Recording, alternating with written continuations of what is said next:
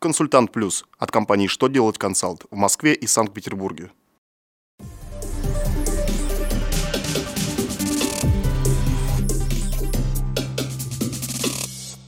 Добрый день! Для вас работает служба информации телеканала «Что делать ТВ» в студии Алексей Шардуба. В этом выпуске вы узнаете, в каком периоде могут принять к вычету НДС налоговые агенты – можно ли уволить из государственного учреждения работницу, которая отказалась сообщать доходы супруга? Что делать работодателю, если работник потерял больничный лист? Итак, о самом главном по порядку.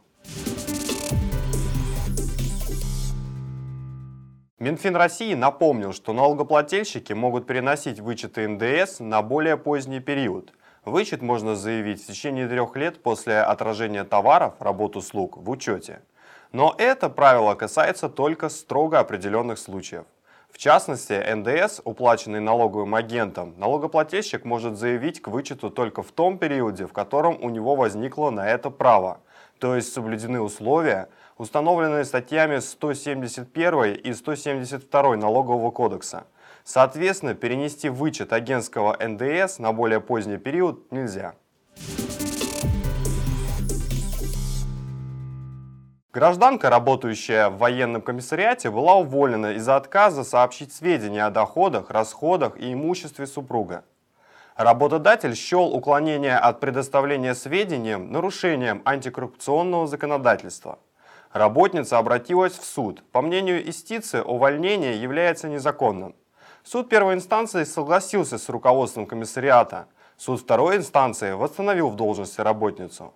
А вот Верховный суд Российской Федерации, куда направил кассацию работодатель, определил, что в данном случае невыполнение обязанности по сообщению сведений о доходах, расходах и имуществе мужа является правонарушением, влекущим увольнение.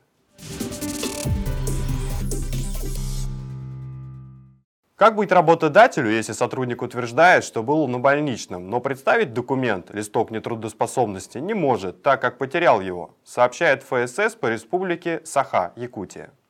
Как указывают чиновники, пособия по нетрудоспособности выплачиваются работникам при предоставлении больничного листа.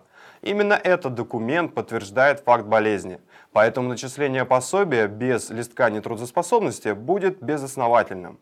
Предусмотрено, что при утере листка нетрудоспособности работнику, желающему, чтобы ему оплатили время болезни, можно обратиться к врачу за дубликатом.